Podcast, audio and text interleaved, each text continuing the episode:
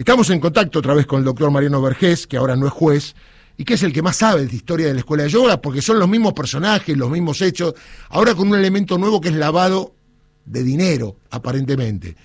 Hubo allanamientos, se encontraron más de un millón ciento cincuenta mil dólares, oro, y por eso hay un juez, Ariel Lijo, que ahora investiga en la justicia federal.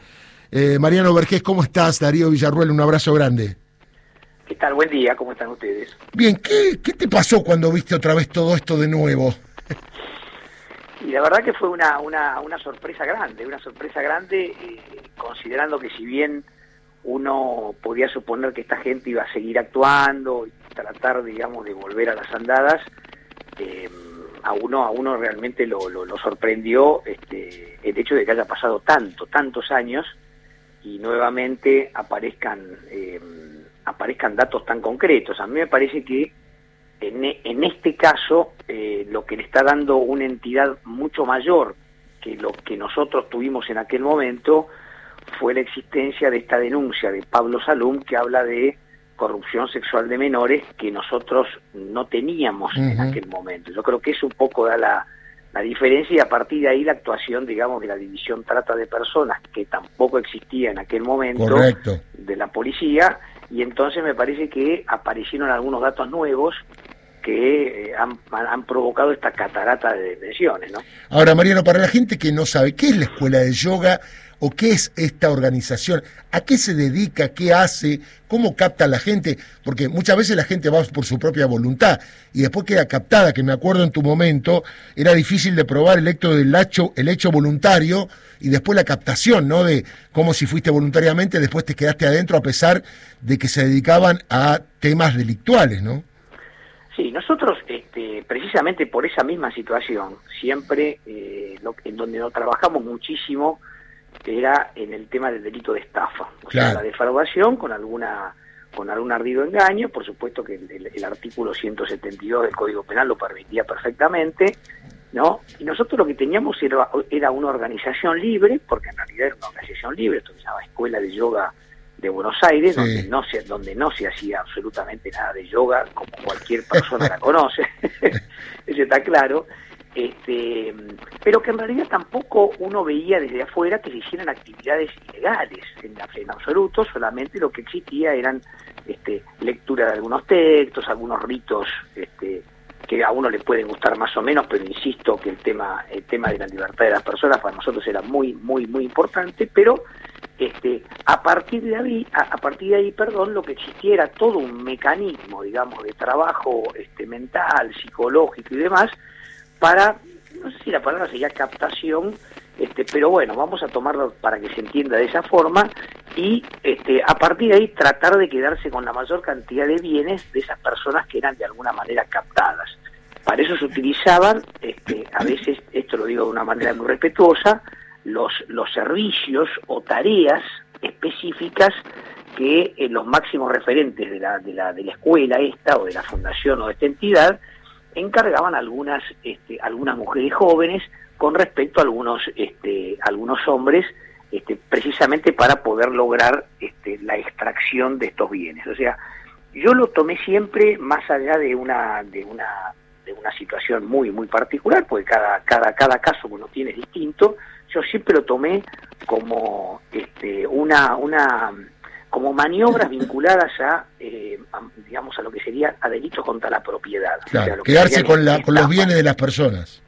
Claro, si, a ver, si nosotros ahora en los últimos en los últimos meses que hemos estado a lo mejor tan cercanos a esta a estas maniobras, digamos que se han llamado este señor Cositorto, por decirlo de alguna forma, ¿no? Correcto. Digamos, es decir, ese señor, por lo que se sabe, yo tampoco conozco mucho del asunto, aparentemente lo que estaría haciendo son maniobras específicas para quedarse con el dinero de otras personas a través de engaños. Bueno, en este caso nosotros lo que estamos hablando es que el ardid o el engaño se traducía en todo este maniobraje, digamos, psicológico en procura de obtener precisamente este, la, disposición de los bienes y el perjuicio patrimonial. No teníamos, insisto, y esto me parece que es muy importante, la, eh, la corrupción sexual de menores. Nunca lo tuvimos y por eso yo recuerdo haber tenido algunas discusiones en, la Comisión de Juicio Político de la Cámara de Diputados de aquel momento, porque no existía todavía el Consejo de la Magistratura, eh, con algunos diputados que me preguntaban, me decía, pero doctor, ¿cómo corrupción de mayores? ¿Existe? Sí, en ese momento Estaba, estaba en el artículo 125 del Código Penal, eh, lo recuerdo este, perfectamente, pero costaba explicarle a, diputados o diputadas que no eran necesariamente abogados, una este, darles una explicación de que efectivamente también podía existir, porque podía haber violencia, engaños, este, amenazas, etcétera, etcétera. Así que parece que por ese lado este, nosotros, eh, digamos, trabajamos lo más profundamente posible, incluso nosotros recuerdo que teníamos mucho problema, digamos, o sea, mucha desconfianza con lo que era en ese momento la CIDE, y por eso las escuchas telefónicas las hicimos de manera muy artesanal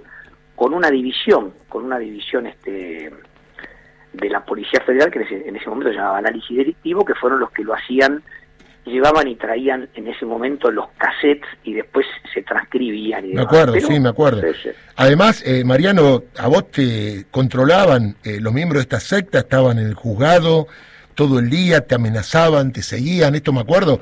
Recordemos que este caso fue tapa de los diarios permanentemente, ¿no?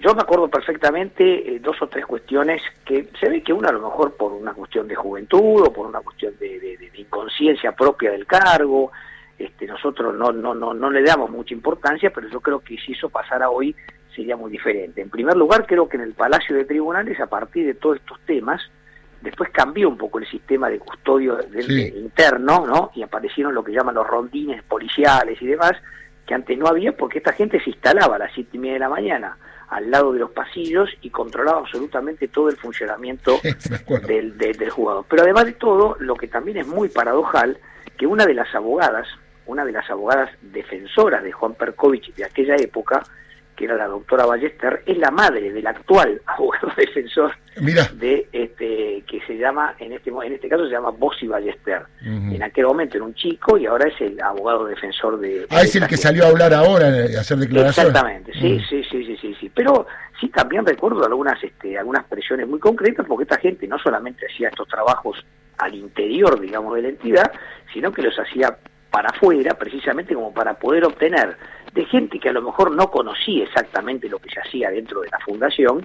Este, qué sé yo, yo recuerdo que esta gente tenía fotografías con Carlos Menem, que era el presidente, con el vicepresidente, que era Carlos Rucao, este, con, con, con, con Vittel, que en aquel momento creo que era, era, era legislador o gobernador, bueno, y también incluso recuerdo algo también, no sé si vinculado con Carlos Gross, o sea, había una cantidad de, de digamos, de material que ellos cada tanto presentaban en el juzgado como que ellos tenían relación con, con eh, absolutamente muchas personas e incluso con algunas organizaciones de derechos humanos que siempre yo estuve convencido que dudo que este, hayan tenido vínculo con ellos, sinceramente, simplemente que a lo mejor suscribieron alguna alguna nota o algo, digamos, en apoyo y nada más que eso. Me parece que las cosas me parece que fueron por ahí, pero sí influenciaron fuertemente, recuerdo, con este, algún miembro de la Corte Suprema, que en aquel momento era el presidente, como yo me acuerdo, por ejemplo, con Carlos Fait, que tenía muchos vínculos, digamos, con eh, organizaciones. Sí, a nosotros nos pasaba que estábamos en la sala de periodistas de tribunales y venían permanentemente esta gente a pedir nota, querer hablar, eh, querer que eh, pongamos, porque también les servía esto, más allá de lo grave, para exponerse como que eran una fundación y también captaban gente a través de la difusión, ¿no? Pero, por supuesto, yo lo que también recuerdo mucho era que existía en ese momento había como, un, como una especie de, de escrache diario eh, en, en, la Plaza Lavalle, o sea, enfrente de tribunales, con, carteles y cuestiones donde este, se presentaban como, como víctimas, digamos, del, juez Vergés, y también lo hicieron durante mucho tiempo, un par de meses seguro, eh, en las inmediaciones de mi casa. Yo en aquella época vivía en la avenida Cabildo al 300, este, y me acuerdo que ellos ponían carteles y un montón de cosas, y siempre era la pregunta de qué era lo que pasaba y bueno, como que el juez era un...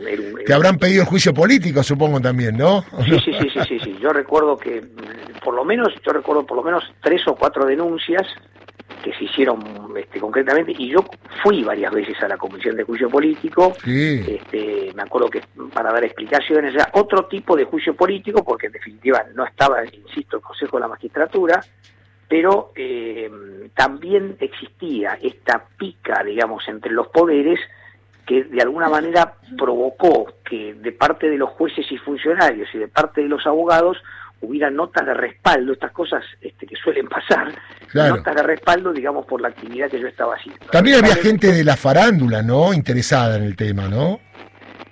Sí, sí, ahora me tendría que acordar quién estaba, pero yo creo que había, insisto... es más, defendían públicamente en programas de televisión, ¿te acordás? Ellos iban, hablaban y había periodistas, colegas que los apoyaban. Sí, sí, sí, sí porque es que yo creo que estas cosas son, eh, siguen pasando hoy y demás, son apoyos que uno hace muchas veces sin, conocer exactamente lo que uno está apoyando, ¿no? Creo que me parece que todo el mundo... O en todo caso sin saber lo que pasaba ahí adentro, ¿no? Exactamente. Entonces esta gente, digamos, de alguna manera los veía, por ejemplo, yo recuerdo que había un muchacho que hoy está detenido, en ese momento nosotros lo consideramos una presunta víctima, tomamos declaración, etcétera, que se llamaba Mariano Mariano Krawix, que hoy está mm. hoy está detenido. Aparentemente un oboísta, este un músico extraordinario parece ser, que en aquel momento se decía que estaba acá y él lograba, digamos, las relaciones por su por su digamos digamos por su actividad. Él lograba muchos vínculos en Estados Unidos etcétera etcétera y demás. Y él estaba apadrinado o protegido creo que por la madre de este muchacho Pablo Salum que fue el que hizo la denuncia por los hechos, por, por, lo que serían en este momento nuevos hechos de, este, de corrupción de menores, que eso sí sería obviamente con penas muchísimo más altas por la gravedad que tiene ese, ese, ese asunto, ¿no? Pero me parece que fue este, para mí fue una gran sorpresa, si bien fue una sorpresa por el tiempo, no porque no vuelva a ocurrir. Sí, el hombre tiene ochenta y pico de años ya, en aquel momento tenía cincuenta. Muy organizado, siempre lo digo a lo mejor de una manera paradojal, pero acá, como yo le decía recién, no se hacía yoga, nadie jamás se puede haber visto un mat ahí adentro, mates estas, estas carpetitas que se utilizan para hacerlo, eran otro tipo de actividades y quizás a lo mejor lo paradojal es que Juan Perkovich, lejos de ser un, guía espiritual, es un contador público. Entonces, este, no habla mal de los contadores, simplemente lo que hace es explicitar una determinada actividad. Este hombre lo que es,